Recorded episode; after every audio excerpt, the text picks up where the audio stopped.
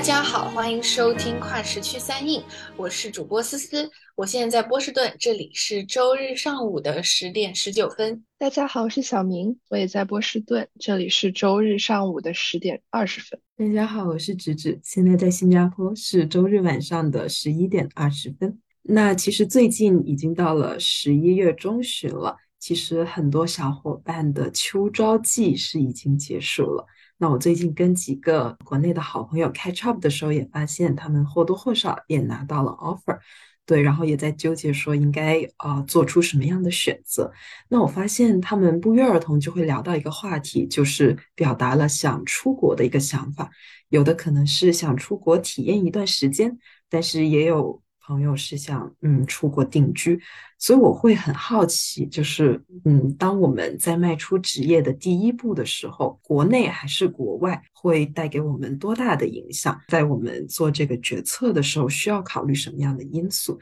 那这个时候我就很想听听思思的想法，因为思思其实也快要在明年毕业了，那可能也会参加秋招的某些项目。然后就不知道思思对呃秋招以及回国与否有什么自己的想法？嗯，那我是其实明年夏天毕业，所以这是我的秋招季了。不过我对这个秋招季的反应其实是有点后知后觉的，原因是我嗯，其实从暑假开始吧，包括做一些呃媒体的实习也好，包括过去年的嗯各种思考和。谈话都让我比较倾向于找呃新闻行业的工作。那嗯，了解的同学可能知道，国内的这个新闻界是没有固定的招聘时间的，所以其实，在相当长一段时间，我都没有呃，就是在秋招上就没有没有对这件事情引起很大的重视吧。然后，但是。因为各种各样的，包括可能对行业的不安全感，所以我也在看一些国内其他的机会。然后，呃，包括就是上到公司的官网上去看他们开放哪些职位啊。然后，嗯，跟在国内做不同行业的小伙伴聊这个问题。当然，在呃选择具体的职业和行业的这个问题之外，我觉得还有就是对大环境的选择。像刚刚直直提到的，就是因为我现在和直直小明一样，我们是人在国外，然后嗯，是隔着重洋在研究国内的工作，有时候会觉得嗯，有一种很强的距离感和陌生感，嗯，然后在这个过程当中，就是也跟很多身边的朋友讨论，然后会发现，就是有一个现象是。就是我觉得也是造成为什么我对秋招没有特别的实感的原因，就是因为我身边大部分同学并没有在找国内的工作，然后找国外工作的一个流程和时间表是不太一样的，所以最后就是感觉我像我一样比较打定主意想要回国的学生其实是很少，就是在国外，然后也再加上。最近网上非常，呃非常热火朝天的对于润的讨论吧，就是这些种种的因素加起来，让我嗯也会额外的去思考一些关于我要不要回国的问题。所以我也特别想跟芝芝和小明聊一聊，你们在国外学习生活的这些年，有没有动摇或者说改变过你们是否想要留在国外工作的想法？对我来说，我一直是很动摇的。就我，我可能是有点畏难情绪吧。就我知道，嗯，秋招是很难的，而且今年国内的就业形势也很不好，所以我相当于是选择了更简单的一条路，就是，嗯，在新加坡当地实习，然后实习，然后就是找到一份全职的工作，然后现在也比较顺利的在新公司入职了。嗯，但即使是好像相对稳定的状态下，我的内心其实还是经常有着挣扎。我会去留意，嗯，身边的朋友他们回国与否，还有在留意国内外的一些行业的变化。就对我来说，回国一直都是一条选项，只是这个决定到底是今年发生，还是明年，还是再到后来更有更合适机会出现的时候。对，所以对我来说，一直是两条腿走路。嗯，不知道小明呢？嗯，我觉得我可能跟就是和思思不太一样吧。然后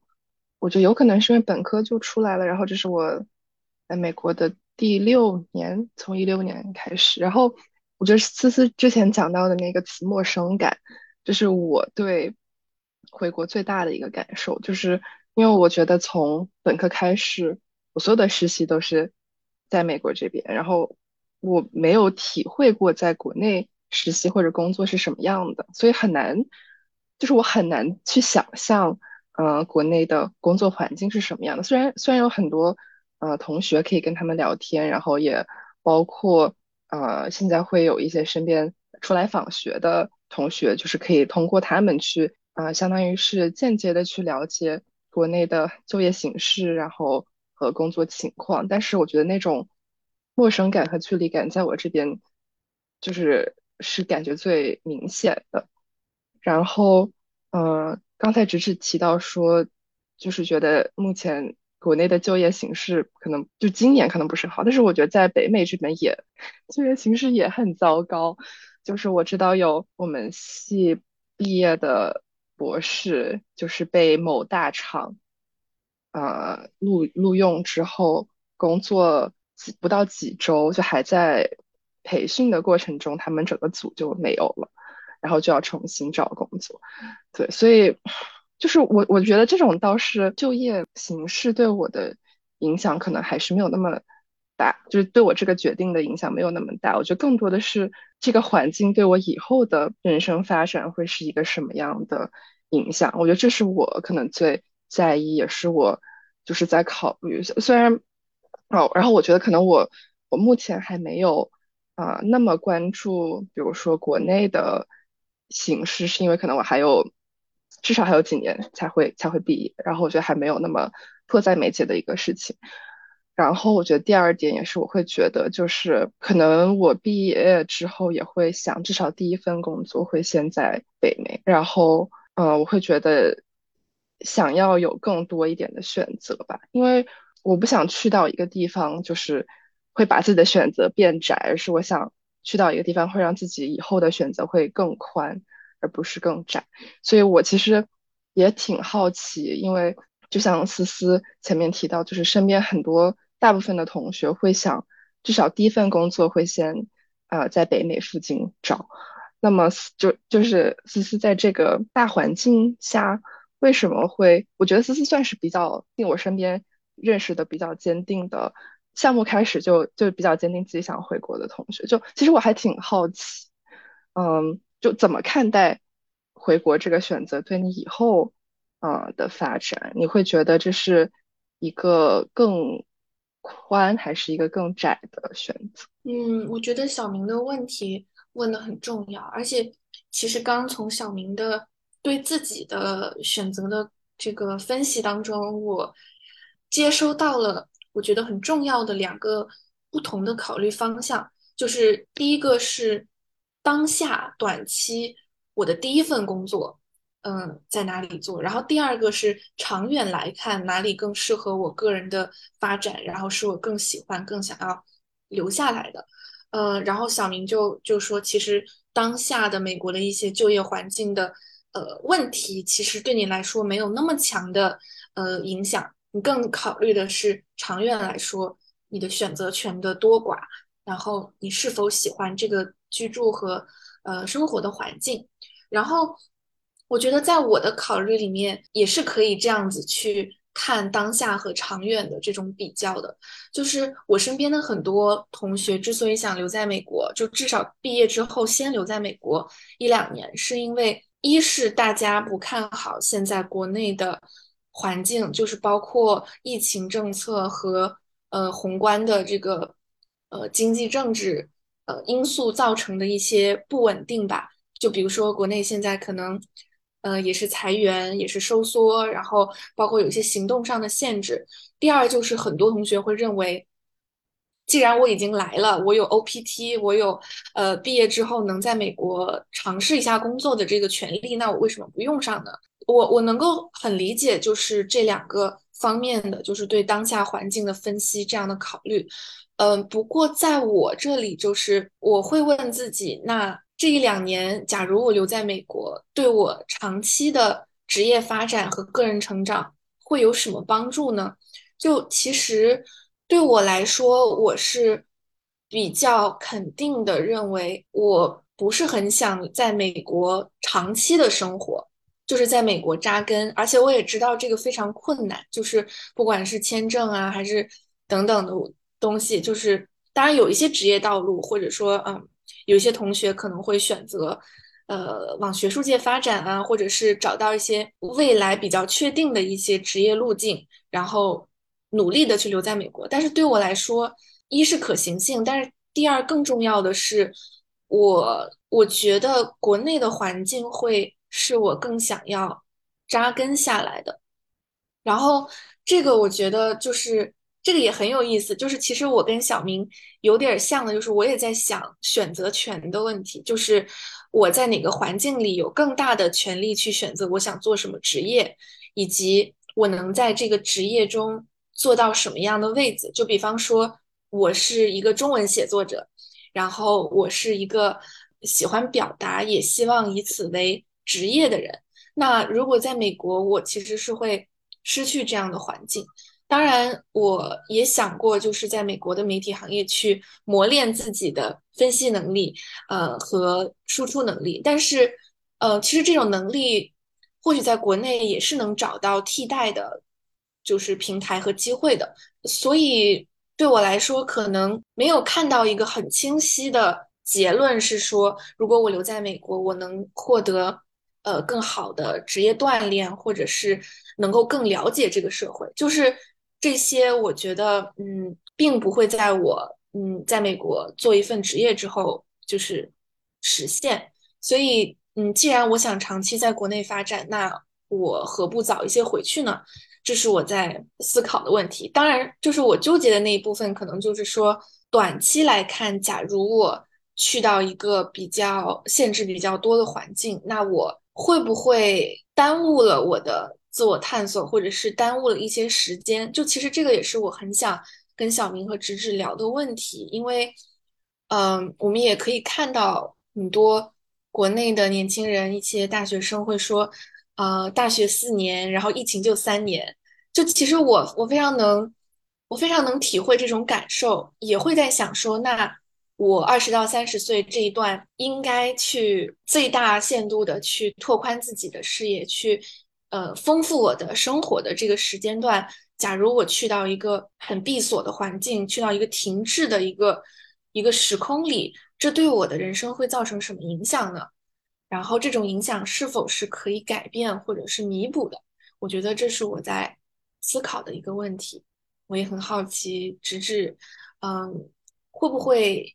有类似的感受，我感觉其实刚刚我们有聊到三个方面，第一个是回国与否对职业发展的影响，特别是第一份职业；第二个就是我们身处环境给我们带来的一个归属感；然后第三个就是呃这个环境的封闭与开放与否对我们探索自身的一个影响。那我觉得，呃，首先第一点的话，对职业影响这个其实是我最看重的，因为我在听刚刚小明跟思分享的时候，我能够。捕捉到一个可以讨论的点，就是说，呃，留在国外发展，我们这条路到底是走宽了还是走窄了？可能放在五年前、十年前，在国外有一一两，就是可能一段工作经历，然后再回到国内是特别吃香的。但是，假如说你现在要现在回去的话，我不确定还是不是同样的情况。然后，不同的行业肯定也会不一样。至少从互联网来讲的话。嗯，我并没有体会到说，在国外有一些经历之后，回到国内，你是不是能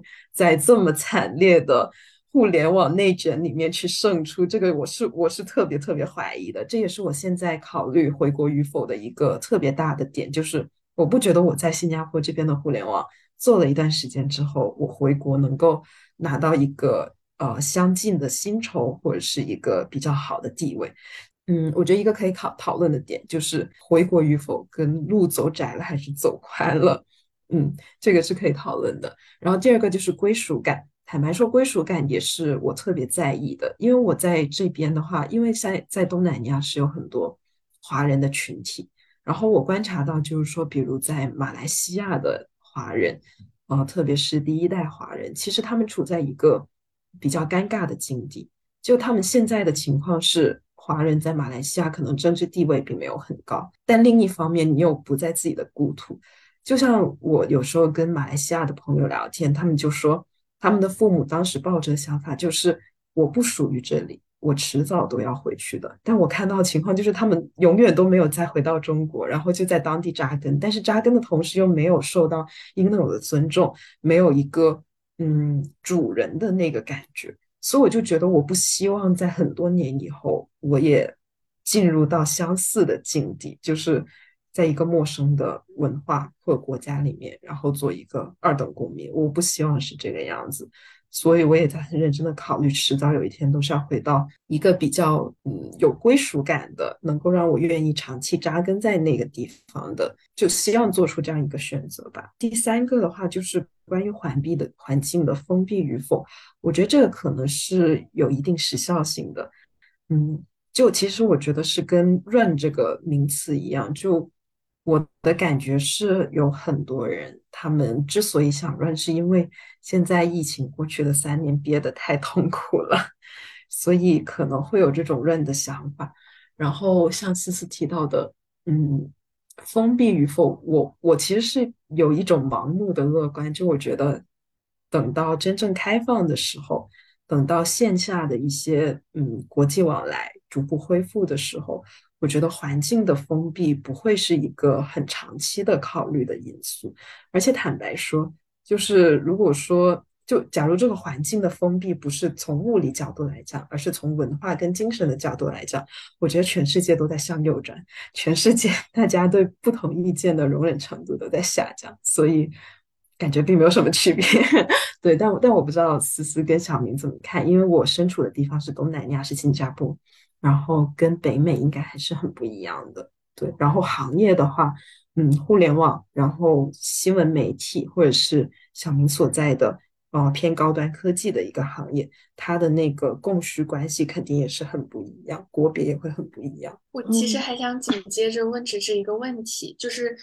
嗯，就是直直刚刚提到说环境是有时效性的，我觉得很有道理。不过，嗯。紧接着会生发出的一个疑问就是，要不要避开这个短时间的这个这个危机呢？就是我觉得，其实很多说要润的小伙伴，可能他也不是想终身不回国，就是他可能也是想躲开这个，就是有重重阻碍的这么一个短期的疫受疫情影响很大的时间。那假如他这个时间在国外的，嗯。某个已经生活恢复常轨的这么一个社会的话，可能他要面对的可能性会更多一点。但是我不知道，我不知道，嗯，我不知道直直会怎么看这个问题。我觉得这个问题提的很好，因为是这个是也是我在考虑的事情。因为我现在对回国与否，我的判断其实有两个，一个就是大的趋势，一个是小的我自己的一个态度的转变。大的趋势肯定就是。是不是不用隔离了？然后是不是开放了？经济活动是不是恢复比较正常了？对，这个是一个很重要的考虑。因为我觉得很多时候个人的力量其实不足以跟时代的大势去抗衡。我能做的只是说哪里是比较适合的，那我就去哪里。就比如说现在，嗯，如果留在这一边是有一个更舒服的生活，然后找工作也相对更方便的话。那我自然而然就留在这里了，所以我觉得我的态度更多是顺势而为吧。对，我觉得刚刚就是讨论的那三点都非常有意思。我我觉得我想补充的几个，就刚才想到的点。对，第一个说在国在国外发展这个问题，我觉得真的是非常取决于你去你的职业道路是什么。就像思思说的，如果想做新闻，想做比如说可能偏中文的传媒，那这个选择可能会更明显一点，呃，然后，嗯，我觉得就是在在在海外的一个问题，就是职就就职业或多或少都会有存在天花板的，因为这个也连接到下一个就是归属感的那一点，因为我们毕竟长的就是黄种人的脸，再怎么样，就是我觉得无论在这边待了多久，甚至我有很多就是 A B C 的朋友，他们是第二代、第三代移民，他们依然的。就是最近的朋友的圈子都是 A B C 的那个圈子，就是他们很少会我感觉就是很少有真正的融入到啊白人或者就是高加索那个白人群体的那个圈子里，就也即使是对于 A B C 来说也很难真正的去融入。然后包括我也跟他们聊，就是他们的父母可能是第一代移民或者是第二代，就如果父母是第一代移民，然后他们其实已经在美国有非常稳定的事业，就是过来二三十年。但他们还是会想说，就是退休了要回国，所以我觉得归属感和这个职业天花板的问题，就确实是一个，如果选择在海外长期发展，要就是总有一个时刻会遇到的问题。然后，所以我觉我觉得这才是为什么，呃，就是其实我身边会有很多呃朋友会想，就是说短期可能会想在。北美这边找工作，但是长期还是会考虑说，呃，去其他的地方定居，比如说新加坡，新加坡和国内，对，因为因为就是毕竟是一个就是亚裔不是少数的一个地方的话，就会会好很多，就你会，比如说不会受到歧视，比如说呃，小孩在学校里不会被欺凌，就是我觉得这是很多很现实的。问题，然后也是很多，就是在长期考虑的下面，大家会会说想要可能离开北美这个环境，或者欧洲也是一样的嘛，就是离开这个作为少数群体的这个环境。然后，然后最后，我觉得对环境是否闭塞，或者是是否封闭，嗯，我觉得真的是一个围城。就是在外面的人想要回去，在里面的人想要出来，然后有很多就是之前就是美国大选啊之后，反正就这个这个美国的环境政治环境也是很不稳定嘛，就所以就很多包括我认识的，就是美国人，他们说哎我们就要去加拿大了，直接开车 开去加拿大，就半是开玩笑，但是我觉得也也挺多人就是真的很在认真的考虑就职业。选择对以后这个环境啊，包括我身边认识一个朋友，他在读法学院，然后他现在在很认真的选择是不是要去做律师，还是要去比如说做咨询啊？怎么说？我觉得律师是一个非常有地点的具体性。比如说你在美国去做一个律师的话，那你呃所要掌握的都是可能美国的法律，但是你这个律师的职业就比较难去到啊，比如说可能加拿大或者其他的地方去发展，所以他们会考虑我在选择这个职业的时候，我可能会选一个更更广的一个职业，而不是一个更具体，比如说医生啊、律师之类的事情。所以，我我觉得就是这些是，嗯，真的是大家都无论是在哪里都会遇到的问题，而且都是就是都对做这个决定非常重要的问题。在思思分享之前，我先补充一下，就是关于新加坡，它会不会有歧视的问题？就是我我觉得确实，相比于啊北美来说，你在这边至少明面上不会受到特别异样的目光，因为大家都是亚裔，根本分不出来你是不是新加坡人。但是我也想说，嗯，我在这边的感受是天花板还是有的，因为对最新一代的新加坡人来说，他们英语更像是母语，而中文是第二外语。也就是说，在一个纯英语的环境里面，其实我觉得，嗯，至少可能本科在大陆读的话会有一定的劣势，因为，嗯，这可能也看人，但是对我观察到的很多人来说，就是在语言能力的掌握上面，你始终就是比不过母语就是英语的人。所以这就导致了说，可能我们相似背景的人在这边的话，更多是做一些技术类的工作，或者是像产品经理啊，就是不太用跟呃外面的公司打交道的，不用太跟东南亚其他国家打交道的人。对，所以我觉得天花板其实也是存在的，只是说这个天花板不像在北美那样子那么难以去突破，但是还是要付出十分十分多的精力，才可以真正在这个国家找到。就是自己职业上面的护城河，对，这是想要分享的一点。然后，嗯，关于小明刚刚提到的，就是在美国，其实也有很多人想 run。我我会好奇说，嗯，想知道小明跟思思身边像这种，嗯，在美国大概率会有比较好的前景，但是他们还是选择呃 run 走到加拿大或者是到其他的国家去，这种情况会很多嘛？然后他们为什么会有这种想法？我只能从一个很小的样本来说啊，就是我接触到了很多，嗯，有这种想法的同学，就是有有很多因素会把他们呃推走，就是让他们离开美国。其实第一个最现实的原因就是美国很难留的。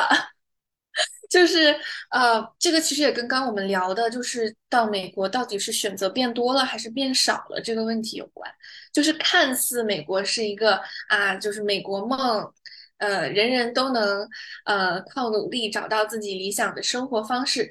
但现实情况是，比方说就从最简单的签证问题来说，呃，绝大多数的。学生，中国留学生都必须要找到一个能够资助他的，嗯，留美工作签证的这样的公司，才能够长期的留下来，至少在他的第一份工作留下来。不然的话，假如他要是去了一个小作坊，或者去了一个呃中等程度的公司，或者是呃签了一个短期合合同等等，就是有很多。很多时候，呃，这些同学都不会得到一个很稳定的工作机会。这也是为什么，不管是理科生还是文科生，大家都呃想去，比如说大的投行啊，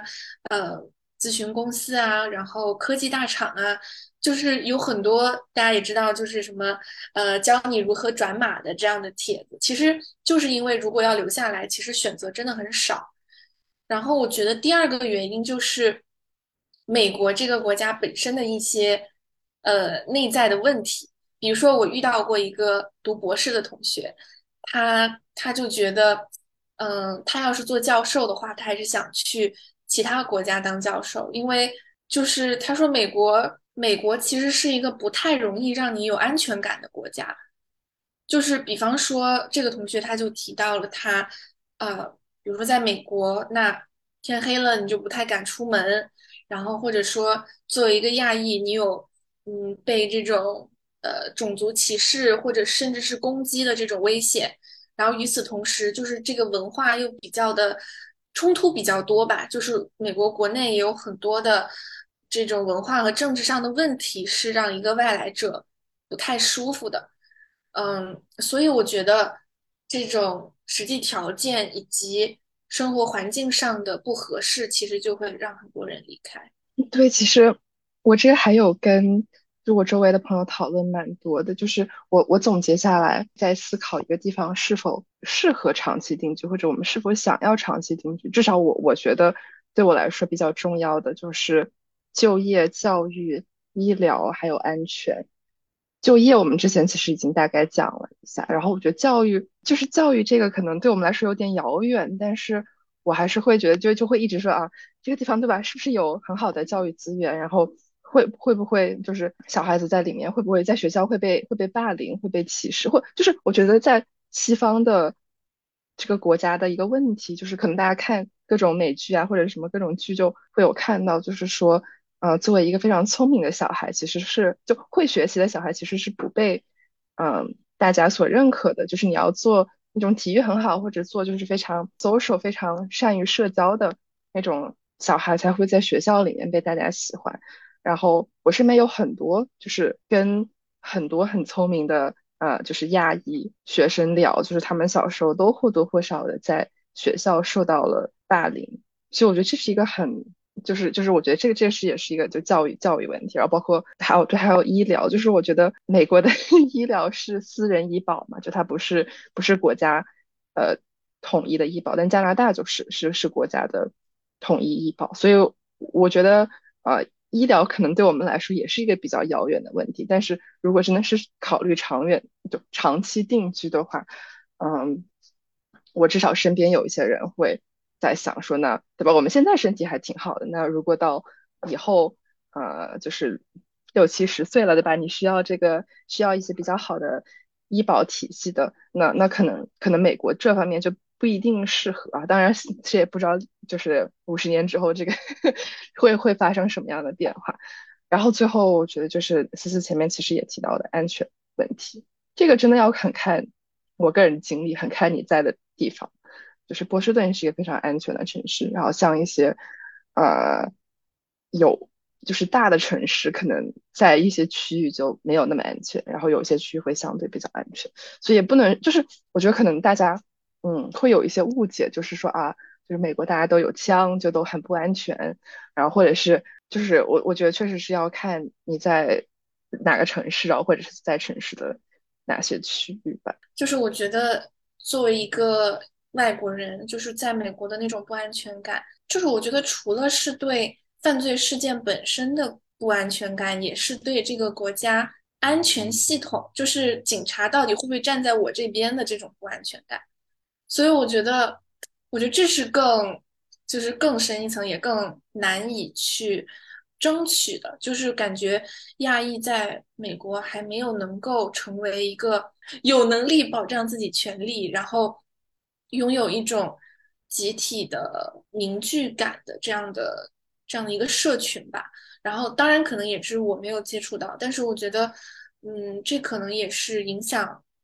就是华人在美国生活体验的一个要素。其实我想补充的一点就是，如果是在呃新加坡的话，还要考虑的一个因素就是呃服兵役，因为在新加坡这边的话，呃 P 二不用，但是 P 二的第二代就是我们的子女，如果有的话。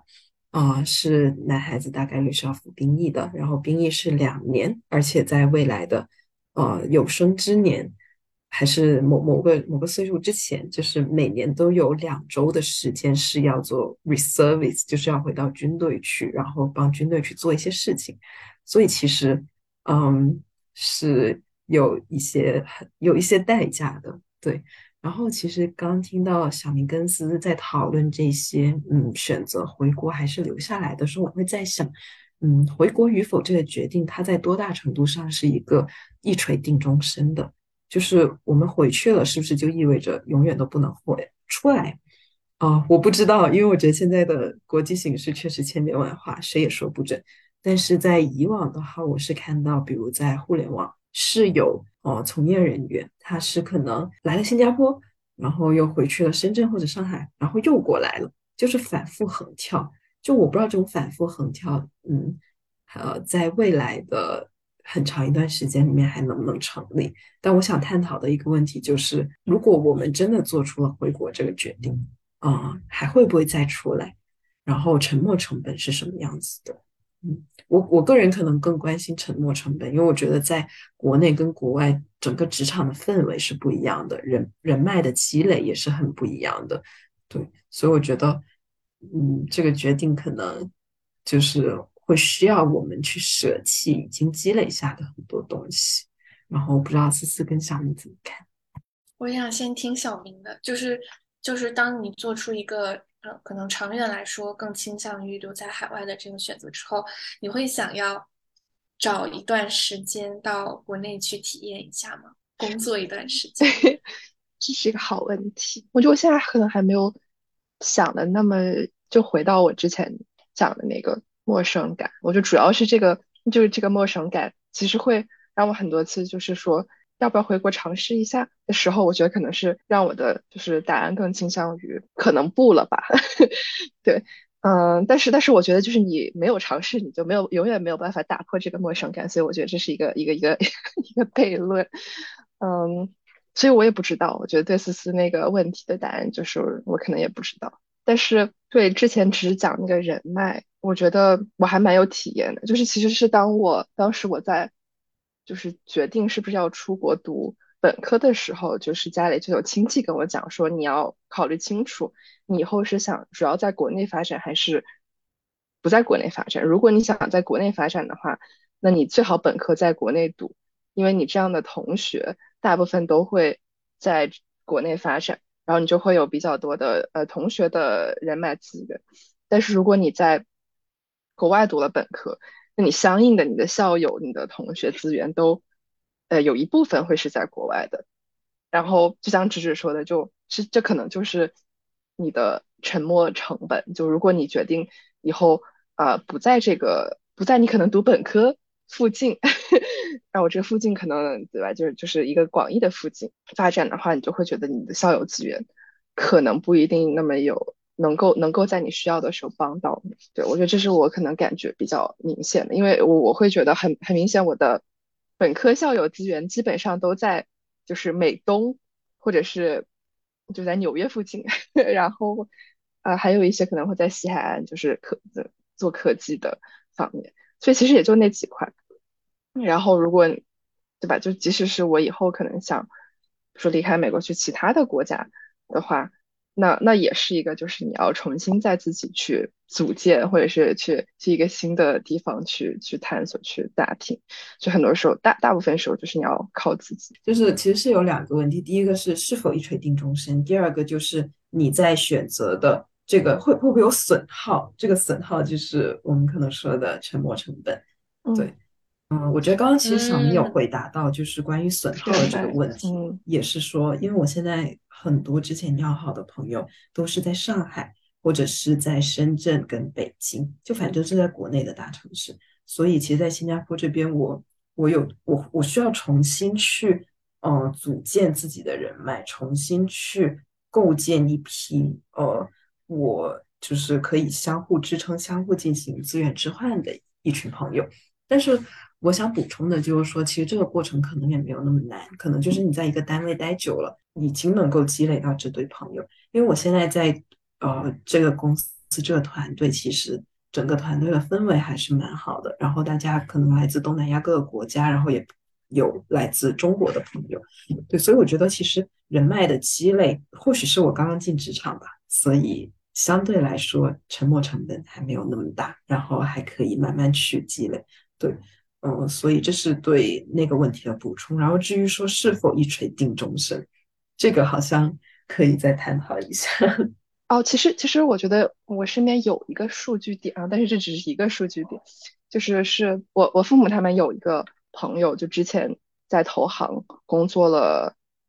十几年，十十五二十年，然后因为投行的关系，可能他在在就是投行不同的呃分公司都会有待过，比如说在在北美啊，然后可能在香港，然后在。呃，后来又去了英国，所以他这一段的经历就会让他，呃，以后就是去哪里或者是做什么样的工作都会更灵活。就是我觉得在他身上是可以看到是一个非常灵活的呃横跳的过程。但是我觉得这是一个非常极个别的案例，就大部分人来说，我感觉可能比较难做到这样高的灵活度。嗯，但是我觉得从这个数据点的身上，我觉得我可能看到的就是。嗯，真的很取决于你所在的行业吧，就是或者是你在的公司，就如果如果那个公司是一个可能在全世界各地有很多分布的，那可能你比如说你你从分公司 A 到分公司 B，那这这个这个转换会相对于简单的是说你要从呃这个地区 A 再找到地区 B，重新去找一个工作或者重新去就是搭建你自己的。啊，我们之前讲到就是什么人脉体系啊，或者是就是自己熟悉的一个支持体系，嗯，所以所以可能这也是为什么有一部分有一部分毕业生会选择大公司的一个一个好处吧。但是呃，当然就是如果是自己对吧，创业公司或者是这种，那那以后也可能有很多机会，你可以去比如发展不同国家的市场，那也可以就是。从一个地方到另外的一个地方，所以我就回答只是前面提到那个问题，就是我现在可能会觉得，我会比较乐观的觉得，就是这个不是一个一锤定音的事情啊，因为有很多的，无论是通过你的呃就业的公司，还是你自己本身的，就是创业也好，就是你的职业选择，可以让你对这个地点上会有一些灵活度，但是我觉得对大部分人来说。这个灵活度也不是那么的重要，因为大部分人就是想要，就是在一个自己比较喜欢、比较舒适的环境里长期的能够定居嘛。所以，呃，如果是在这个这个假设之下，那可能有一些短期可以让你呃换一个环境的方式也有很多。像像我前哦，对我前几天还看了一篇文章，就是说他有一个人去新呃去新西兰打工换宿，就是像新西兰可能。我还没有了解啊，但是我觉得有可能有一些国家有类似的签证，就是给你一年，然后这一年的时间里，你可以做任何的事情，你可以打工，可以上学，可以旅居，啊，所以就是我会觉得有很多机会吧，可以让我们就是想要去，呃，换个环境或者换一个地方去体验不同的生活。我不知道思思怎么看这个知识题的这个一锤定音的问题。嗯，我觉得，我觉得我我跟我跟你们有一个共识，我觉得就是说，其实要离开一个地方去另一个地方，不是一件难事。真正难的是在一个地方长久的落脚下来。就是，嗯，其实我我甚至在想，很多想要逃离的朋友或者同龄人，就是他们是是真的向往那个新的地点的生活呢，还是？只是想旅游，就是只是想逃离，因为我真的我这个想法是，呃，是刚刚其实小明也有提到，呃，就是美国的政治分裂，然后美国国内的舆论环境也并不好，因为其实我可能我接触到很多呃做文文科相关行业的朋友，然后他们就是啊对国内环境有非常多的意见啊，然后觉得。不会比这个更糟糕了，呃，但是我觉得这种印象可能是因为他们最了解国内的环境，就是感觉就是像恋爱，就是 当你呃不了解一个人的时候，你总是会给他加很多滤镜，然后等你越了解他，你就会越知道他的缺点，然后当你看清楚这些缺点的时候，他就会褪去那些神秘感，然后他就会变成，嗯，像你前任那样，就是一个。一个普通的人，就是就所以说，美国也就是这样一个普通的人，普通的选择。任何一个国家都是，当你开始真正的关心他的民生啊，关心他的政治，关心他内在那些矛盾，你也会开始心烦，然后你也会觉得有各种各样的限制。所以我觉得，可能大家从环一个环境到另一个环境，感觉到更自由，是因为，嗯，放下了。身上本来有的那些责任，或者说一种社会的期待以及规训，就是你一下子摆脱了很多枷锁。对，所以，我我对于就是长久的留下来这件事情，为什么有难度？我的看法是，我的看法就是取决于，嗯，就是这个人他想不想成为这个社会中的一份子。就是如果他只是想做一个过客，然后过上一种呃物质丰富或者呃。或者说一个安定、呃宁静的生活，其实他并不需要深入到这个社会当中去看他的那些黑暗面，然后或者说有很多东西其实他是可以抛诸脑后的。但是，假如他真的希望很深的沉下去，然后就是谈一场认真的恋爱，他就不得不去面对，就是跟他过去的环境一样的，只不过是其他表现形式的其他问题。所以我觉得，我觉得这一点其实还蛮重要的。就是很多人讨论是否要换一个地方的时候，可能可能我觉得还是在强调逃离这个动词，而不是停留这个动词。就是它是在一种转换的状态，而不是一种思考我如何扎根的状态。当然，也有很多人可能，我觉得我我讨论的这个东西是，嗯，不适用于就是。就是它对于很多人来说可能是不重要的问题，因为呃，就是很多人移民到新加坡、移民到美国，可能他过得很好，就是他不他不需要了解这个社会的方方面面，他只是想要过一种平静，就是岁月静好的生活。我觉得这也是，我觉得这也是波士顿很吸引我的点，就是我我在纠结我要不要离开的时候，我我就是觉得我最舍不得的是这里的一种理想的人居环境。就是当我去设想我未来想要生活的一个理想的图景的时候，我就觉得，我觉得波士顿非常符合，就是它我现在居住的地方，然后，嗯，包括它的教育，包括一个中产阶级能够拥有的生活是非常体面的，然后甚至是非常浪漫的，就这个自然环境又非常好，嗯，所以我觉得对于很多人来说这可能就够了，但只是。只是当我们讨论完，呃，职业的选择，讨论完归属感，讨论段讨论到环境的开放性的时候，我们也要也要意识到说，每个人心中对这些方面的权重是不一样的。就是可能我们比较在乎这其中的一些方面，但是对于很多人来说，职业只是一个赚钱的工具，然后并并不一定要上升到一个什么样的一个位置。所以讨论了这么多，我觉得，我觉得移动本身是一件简单的事情，困难的是扎根，以及困难的是去发现自己，确认自己最看重什么。这个是。然后以及放弃什么，就是我觉得放弃也是一件，也是一件很难的事情。其实刚刚的分享会让我想起到，呃，那个视频 UP 主全西西，就是那个三个北大女生的十年，有一个室友，她就是在世界各国都有工作过，像德国啊、日本啊什么的。然后她提到有一个我蛮喜欢的观点，就是说归属感跟束缚其实是相辅相成的。就是假如你在这个社会想要有归属感。那就意味着你可能会被啊七大姑八大姨，啊过年的时候常常要问候，然后会受到结婚生子这些社会时钟的影响，就是你让渡了部分的自由来换取内心的在一个集体里面的安定，但同样的，当你选择了不受这一些社会规则的束缚，那同时你可能也就失去了一个大群体带给你的安全感。所以我蛮同意思刚刚说的。就是很重要的事情是你想要什么，但是这个想要什么不是说现在就能决定的。其实直直讲的这个让我想到，就是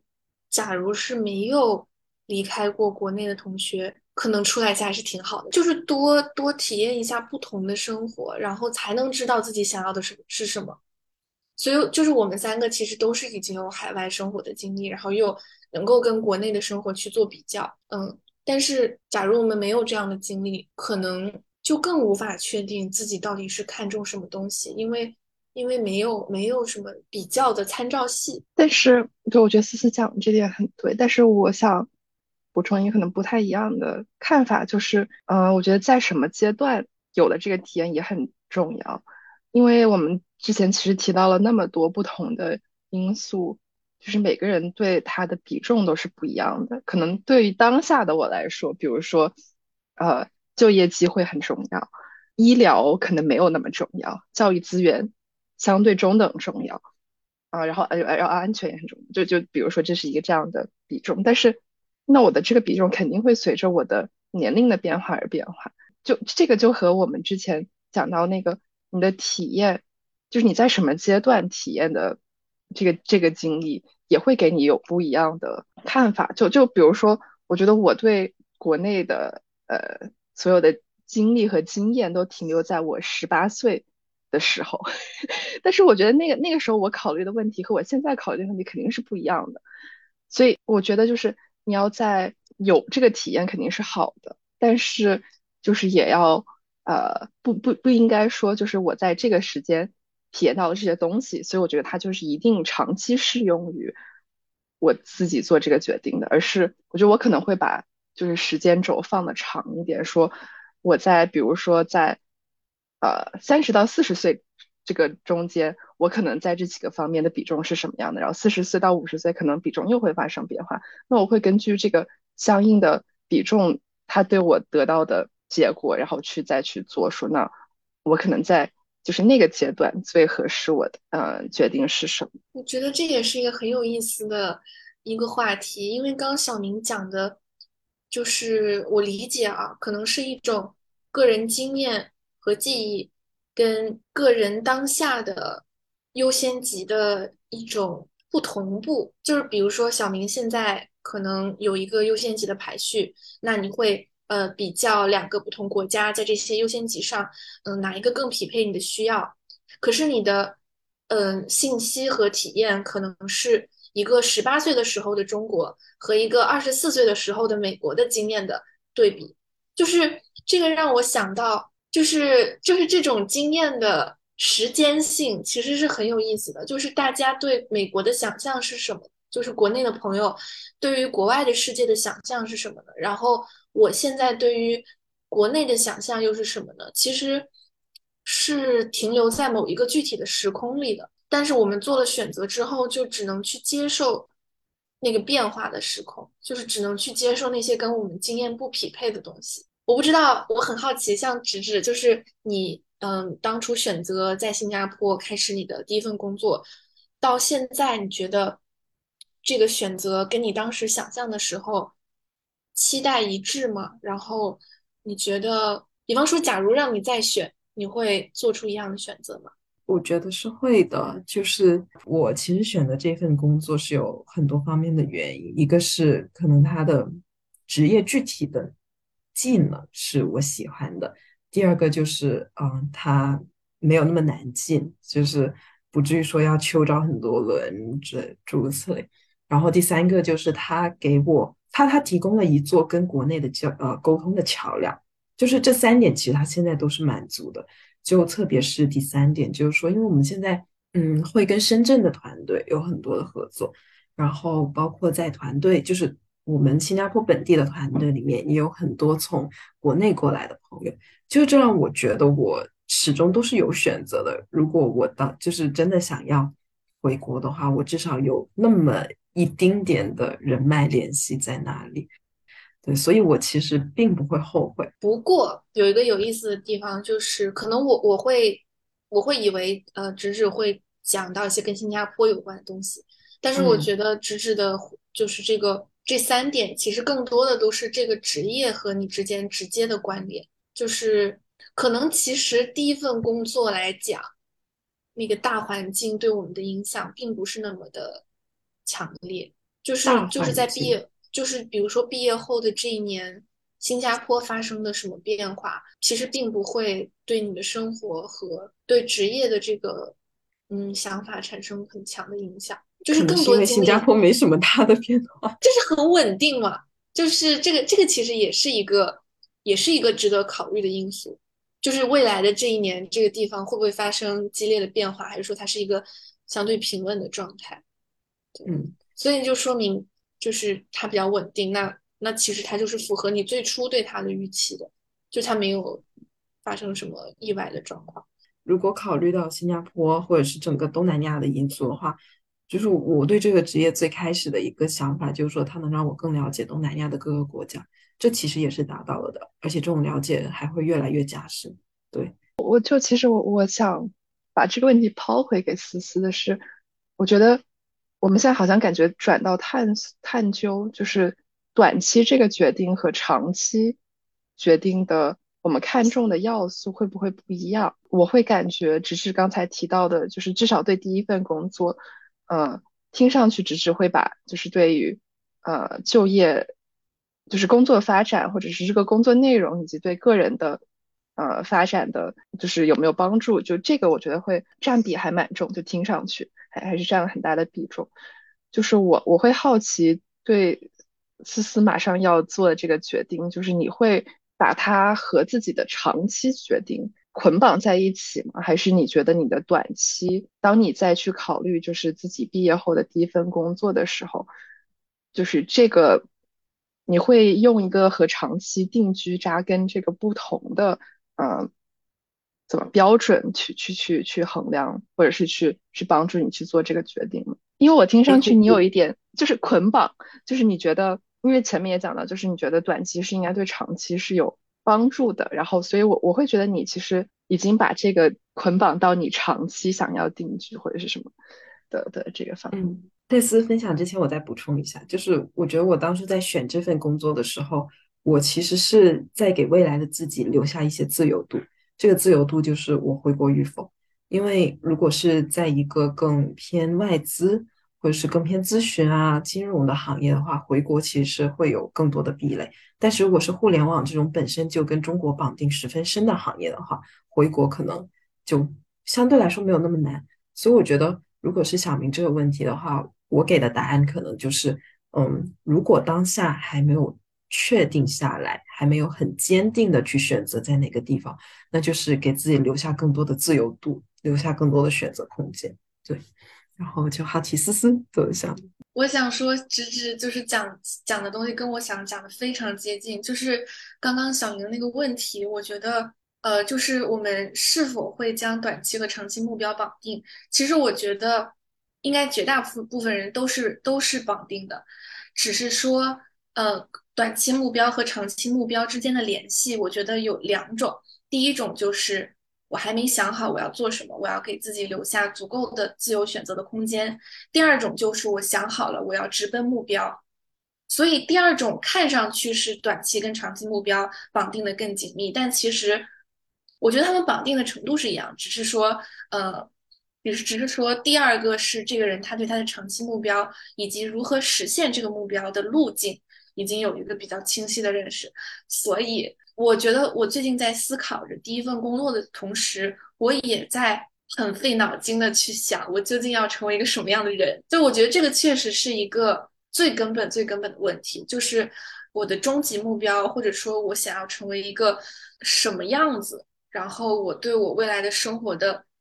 理想生活的想象，假如不考虑任何客观因素是怎么样的？我确实是一直在想这个问题。然后我觉得现在对于我来说，会比较确定的就是我未来想要能够实现，就是做一个好的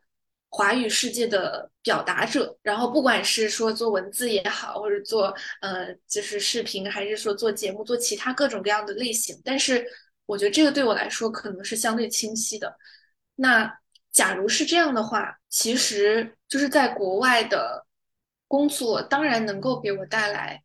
就是所谓能力上的或者说综合的实力上的提升。可是它对我的目标实现是非常间接的影响，所以这其实也是我在思考的一个点吧。哦，这样听下来好像我已经想好了我要干嘛了，那我就应该冲，我就应该直接去做我要做的事情。可是为什么我又有点犹豫呢？就是因为我可能我脑海中的这个目标、这个理想的职业，它并没有一个非常清晰的路径，就是它并不是呃我去了某一家机构，或者是我呃花了多少年在打磨我自己的能力上就能够实现的一个目标。所以它相对来说是一个比较模糊的一个路径，就是可能可能终点是清晰的，但路径是模糊的。嗯，所以这个这就是我可能比较容易遇到矛盾的一个点吧。所以，所以我其实很理解为什么有很多朋友会想要做咨询行业，或者是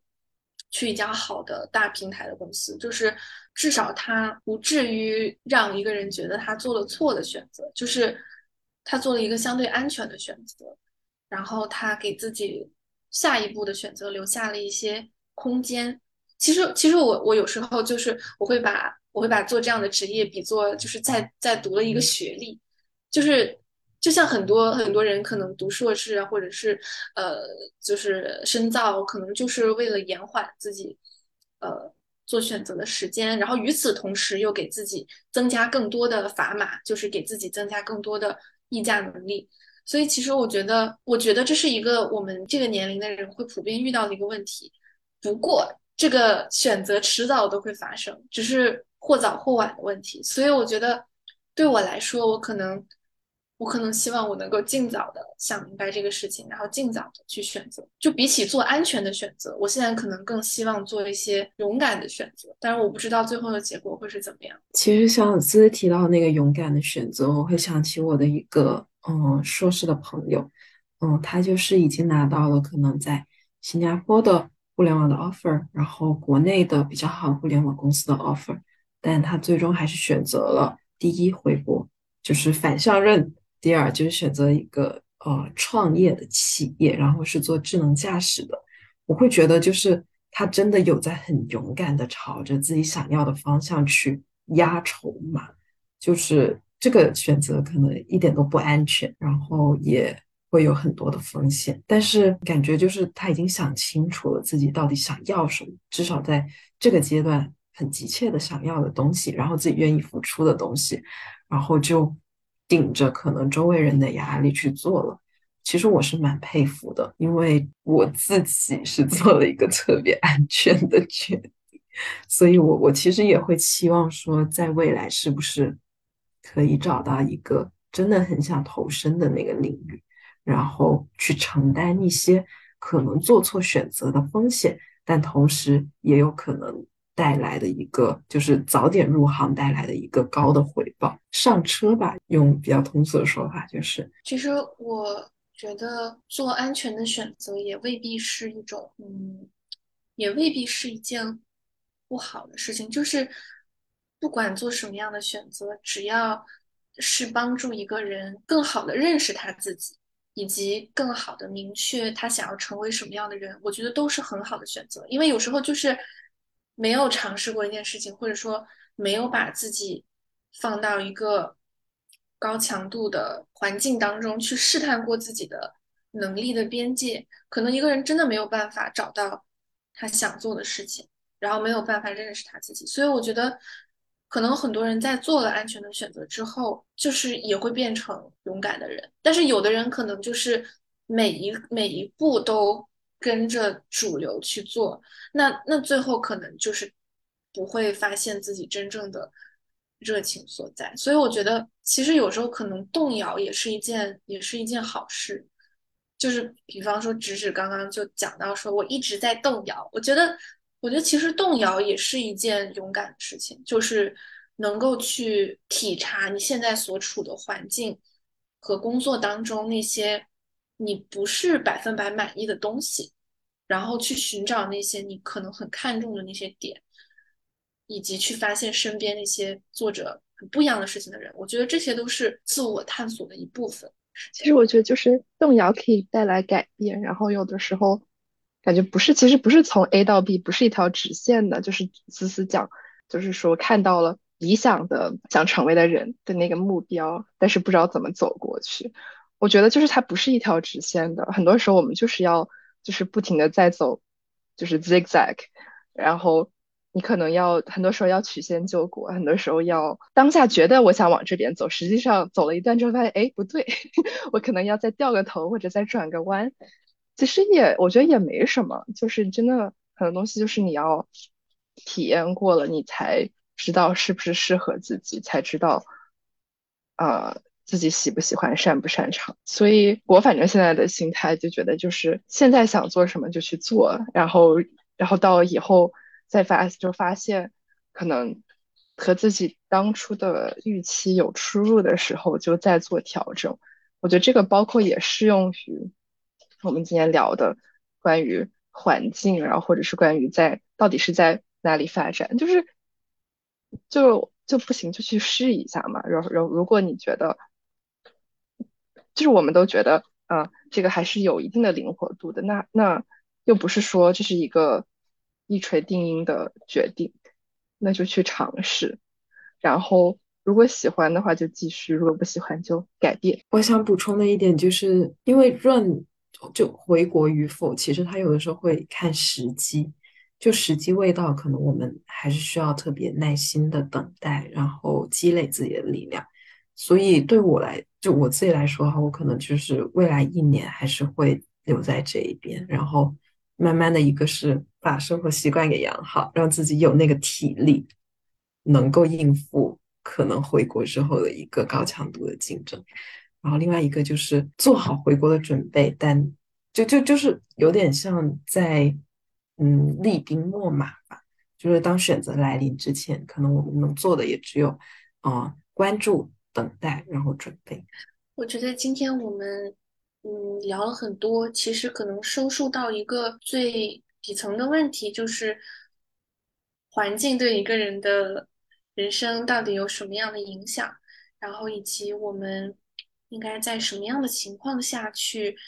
选择一个什么样的环境？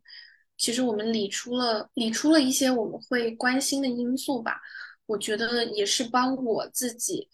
去，就给了我自己一把尺子，然后让让我能够嗯对着这些我看中的东西去一个一个看，什么东西是我现在这个阶段想要的，什么东西是我这个阶段可以放弃的。就是我觉得最难的是放弃。其实，嗯，我们都知道，在任何一个环境里，我们可以，我们可以得到一些东西，就是经验也好，嗯，信心也好，或者锻炼也好。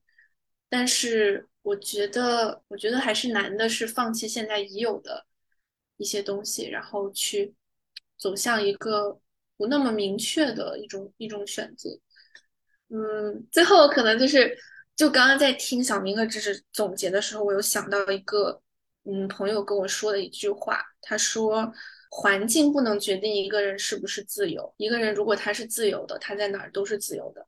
如果他他不自由，他在哪儿都不自由。虽然这话听起来有点鸡汤，但是可能我们的体验真的取决于我们的心态。就是在任何一个环境里，其实我们都有可能最大程度的去发挥自己的潜力，去丰富自己的人生体验吧。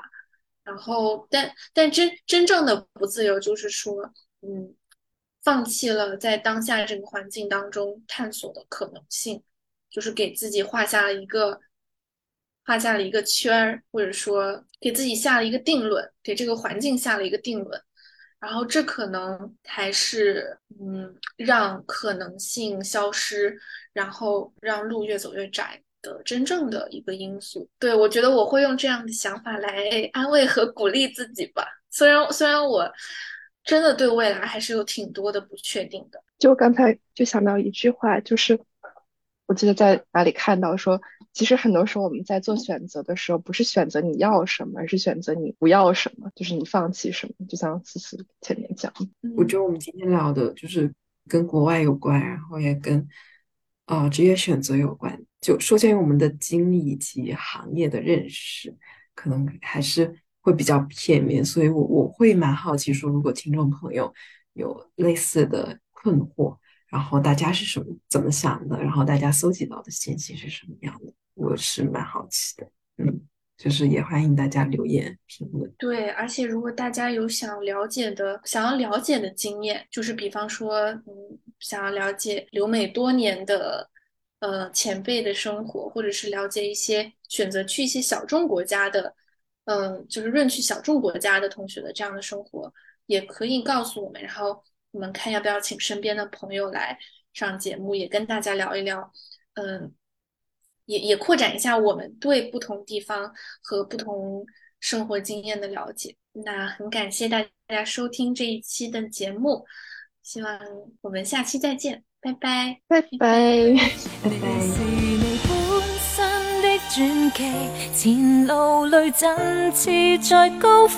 拜。即使不完美只需经历你自己。